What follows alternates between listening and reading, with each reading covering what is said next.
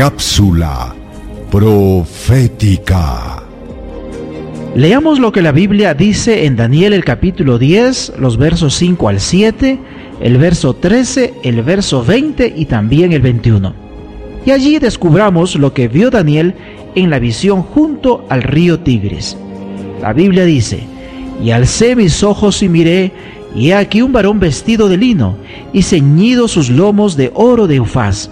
Su cuerpo era como de berilo, y su rostro parecía un relámpago, y sus ojos como antorchas de fuego, y sus brazos y sus pies como de color de bronce bruñido, y el sonido de sus palabras como el estruendo de una multitud.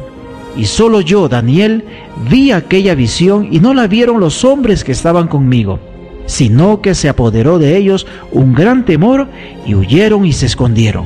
El verso 13 afirma, Mas el príncipe del reino de Persia se me opuso durante 21 días, pero he aquí Miguel, uno de los principales príncipes, vino para ayudarme, y quedé allí con los reyes de Persia.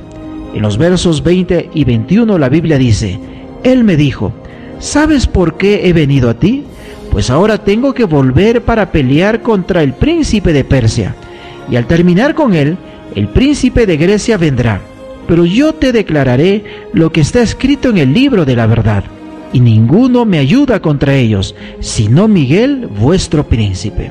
El ángel que se presenta a Daniel relata en la visión un gran conflicto. No se especifica el problema, pero la fecha nos da una clave. Para el tercer año de gobierno de Ciro, momento en que se da la visión, muchos judíos ya habían regresado a Jerusalén, ya que el primer decreto para la repatriación se había dado en el primer año de Ciro. Lo encontramos apoyados en Esdras capítulo 1, los versos 1 al 4. Esto nos dice que el problema no era la repatriación, sino algún conflicto que los repatriados estaban enfrentando después de llegar a Jerusalén. El libro de Esdras, en el capítulo 4, relata cuál fue el problema. Al dar inicio a las obras de reconstrucción del templo, los samaritanos se ofrecieron para ayudar. Este pueblo era una mezcla de judíos que habían vuelto de las deportaciones de Asiria y Babilonia y que se habían mezclado con los no judíos. Estos eran idólatras y politeístas. Los constructores del templo tenían muy presente que el cautiverio babilónico había sido motivado por apartarse de Dios.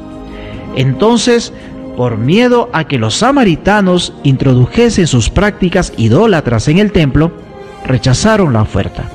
Y de este modo surgió el problema. ¿Deseas recibir la guía práctica de estudio Profecías de Daniel o la Biblia habla?